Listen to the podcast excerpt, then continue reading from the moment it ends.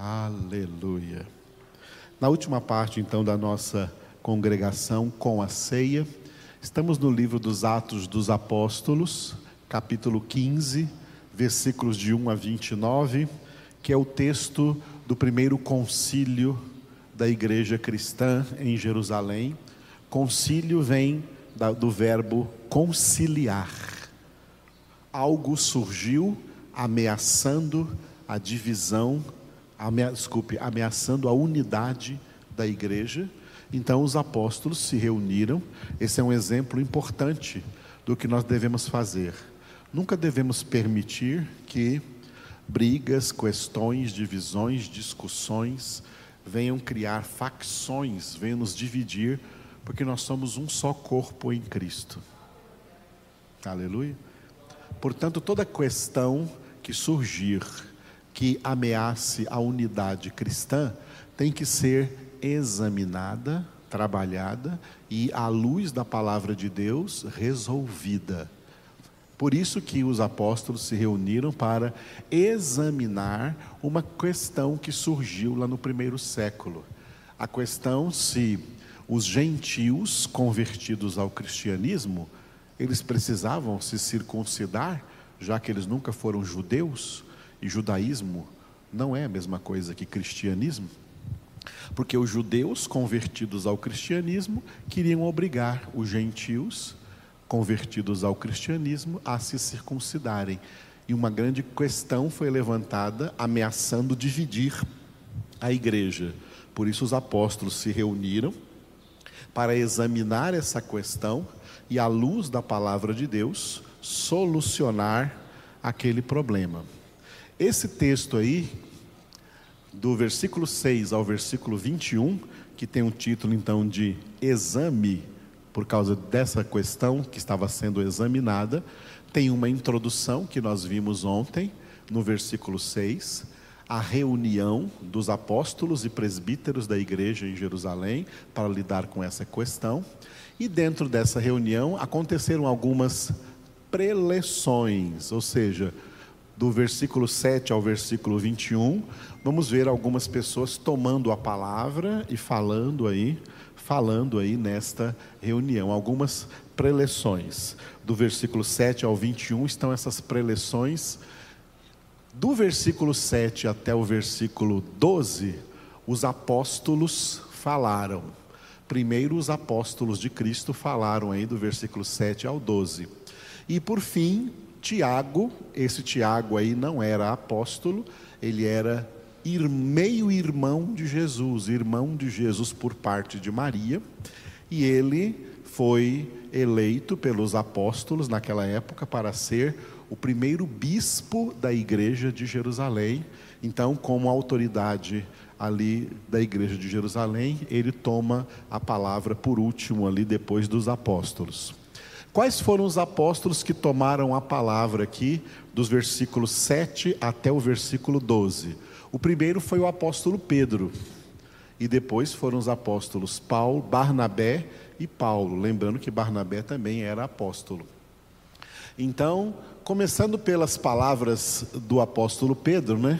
Porque ele falou ali de do versículo 7 ao versículo 11, falou mais, Pedro falou mais enquanto que Barnabé e Paulo apenas em um versículo, versículo 12. Então, vamos ver as palavras do apóstolo Pedro aí nesse concílio, do versículo 7 ao 11.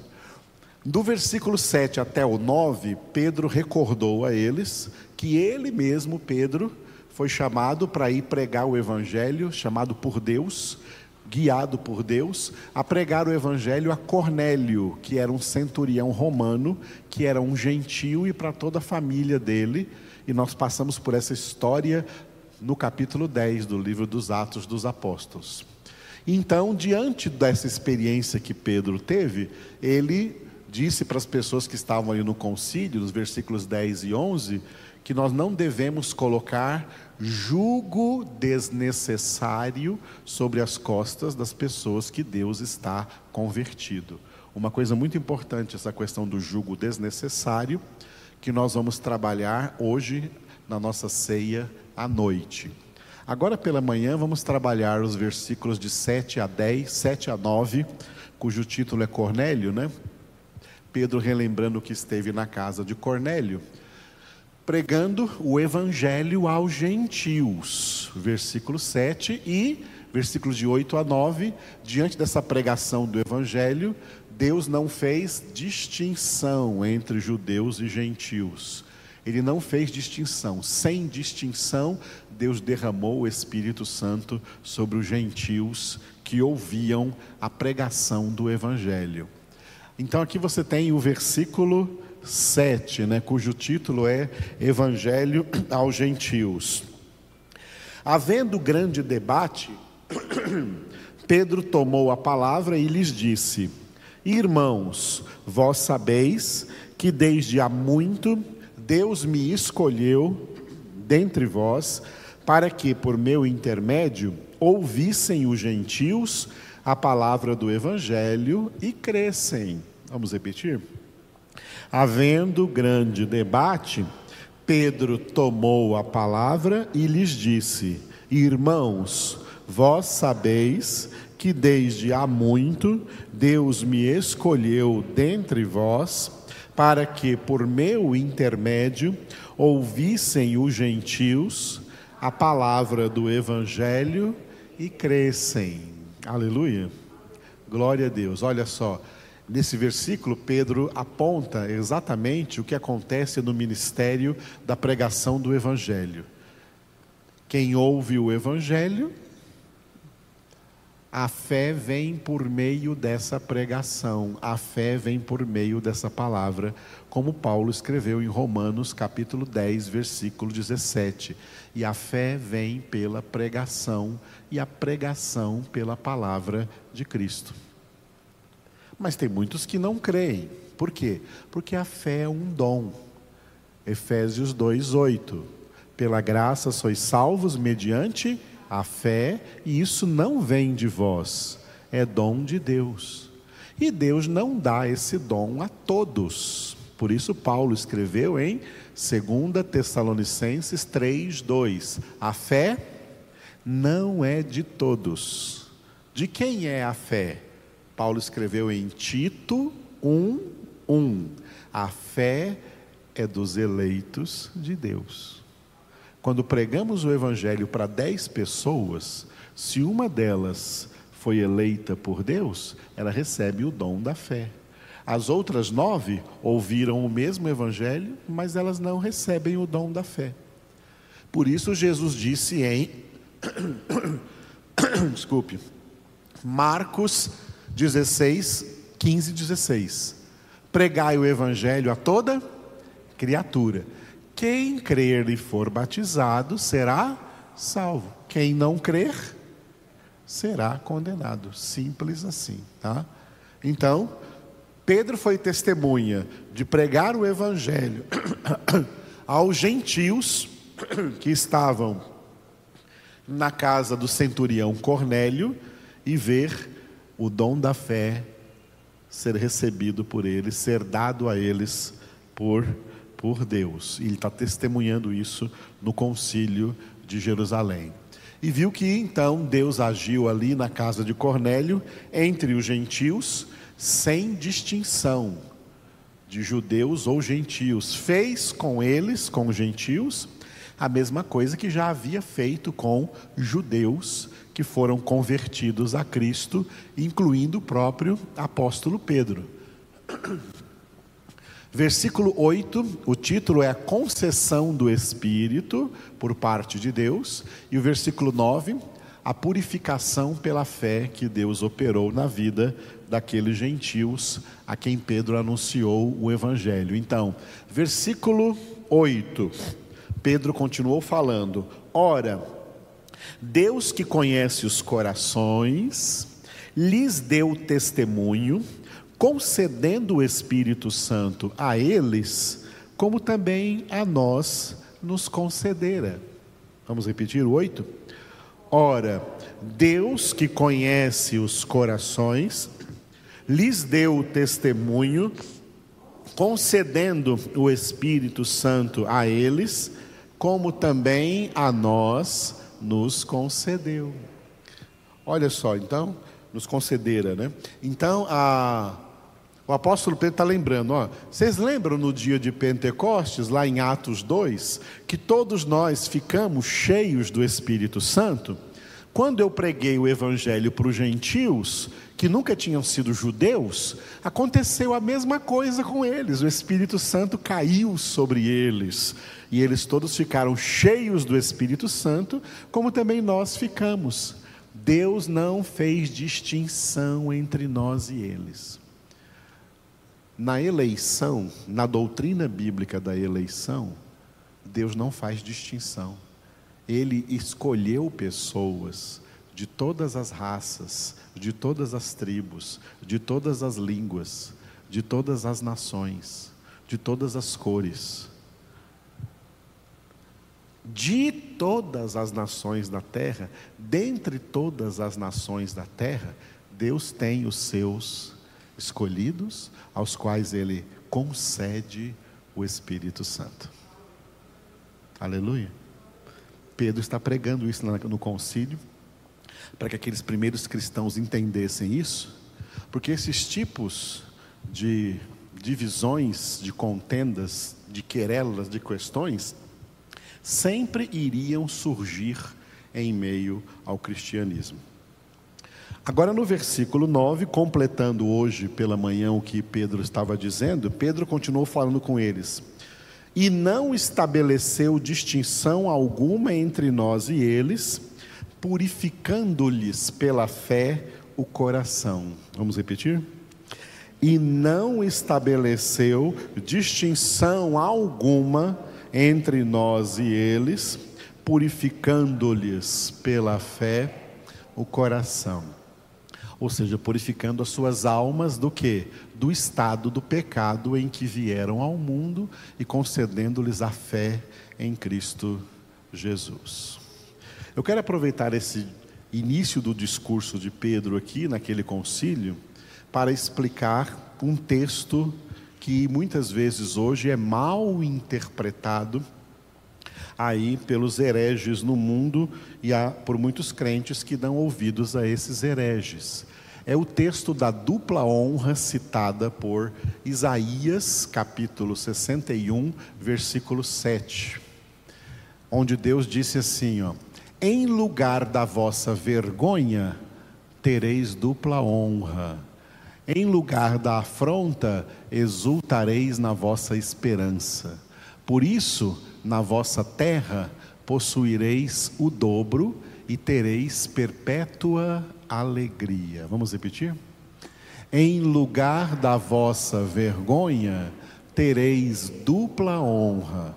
Em lugar da afronta, exultareis na vossa herança. Por isso, na vossa terra possuireis o dobro e tereis perpétua alegria. As heresias e os hereges da assim chamada falsa teologia da prosperidade usam textos como este para dizer que Deus vai enriquecer de dinheiro, de bens, de casas, de terras, tornar os filhos dele ricos materialmente aqui na terra. Essa teologia é falsa. Ela não é de Deus, é uma teologia de Satanás. E que Satanás primeiro quis pregar para Jesus. Quando levou Jesus numa das tentações a um alto monte e lhe mostrou todos os reinos da terra e a glória desses reinos, a glória dos reinos, as riquezas desses reinos, e disse para Jesus, teve a petulância de dizer para Jesus: Tudo isso te darei se prostrado me adorares. Foi quando Jesus respondeu: Arreda Satanás, porque está escrito: adorarás somente ao Senhor teu Deus e só a Ele darás culto. Textos como esse, como também João 10, 10, onde Jesus disse: Eu vim para que tenham vida e a tenham com abundância. Textos como esse aqui, que é o único na Bíblia que fala de dupla honra, não está falando de prosperidade material, financeira, não está falando nessa linguagem dessa mente decaída, materialista e capitalista que os homens têm. Está falando no aspecto espiritual, de abundância espiritual, de plenitude de vida espiritual. E essa dupla honra. Vamos começar com honra antes de falar de dupla. De que honra qualquer ser humano é digno. De que honra qualquer ser humano é digno? Nenhuma. Porque só Deus é digno de toda honra. Os hereges trouxeram para as igrejas um vocabulário assim, ó, Deus vai te honrar. E as pessoas mesmo ficam dizendo: não, o profeta ou a profeta me disse que Deus vai me honrar. Você não merece honra nenhuma. Eu não mereço honra nenhuma. Só Deus é digno de honra. E só o Senhor que é digno de honra, olhando para nossa indignidade com que nós viemos ao mundo, como Davi disse no Salmo 51, 5, concebidos, gerados nascidos em pecado, Deus nos escolheu para nos dar não uma honra, mas para nos dar uma dupla honra. Ele nos deu o seu filho Jesus, e juntamente com o seu filho Jesus nos deu o Espírito Santo. Existe alguma honra maior do que essa? Hoje acabaram as Olimpíadas, né? E que alegria daqueles atletas brasileiros que conseguiram a medalha de ouro. O que, que é isso? Para eles é uma grande honra. E choram com aquela honra.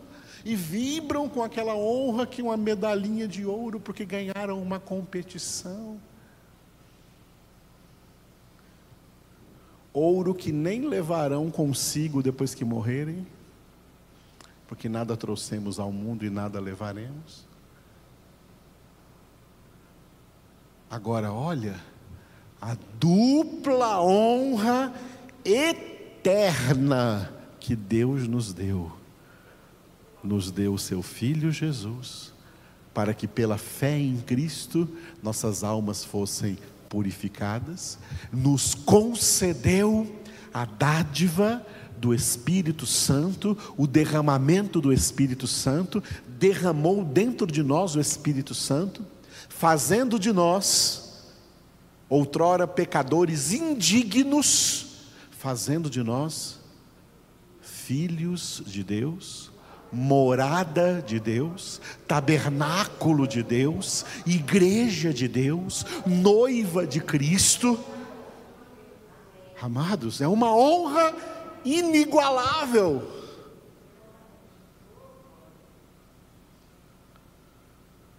Se pessoas vibram por causa de, de troféus, pessoas vibram por causa de medalhas, pessoas vibram por causa de pequeníssimas honras que recebem na terra, como nós devemos vibrar pela honra eterna que nós recebemos de Deus.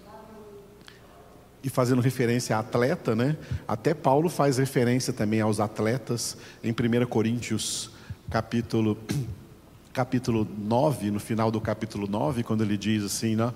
Olha, Aqueles que correm nos estádios, eles correm para conquistar uma coroa corruptível. Eles tudo, em tudo se disciplinam, em tudo se esforçam, em tudo se dominam, para quê? Para conquistar uma coroa corruptível. Nós é para conquistar uma coroa incorruptível, imarcessível, imaculada nos céus em Cristo Jesus.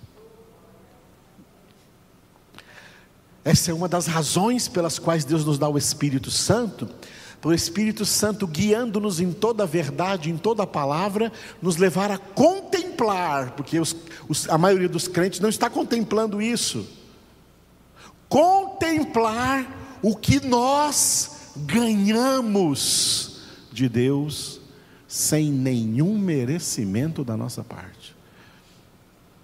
Eu vejo crentes desanimados, deprimidos, tem crente agora deprimido, ah, apagados, parece que não ganharam nada. Parece que estão mendigando alguma bênção nós fomos contemplados por Deus com uma dupla honra, que não dá para medir, imensurável, não dá para imaginar o que nós recebemos de Deus. Que a maioria na terra não recebe e nós recebemos. Oh amados, que o Espírito de Deus te leve e te conduza a contemplar o que você ganhou do Senhor e leve você a viver de modo digno a vocação a que fomos chamados.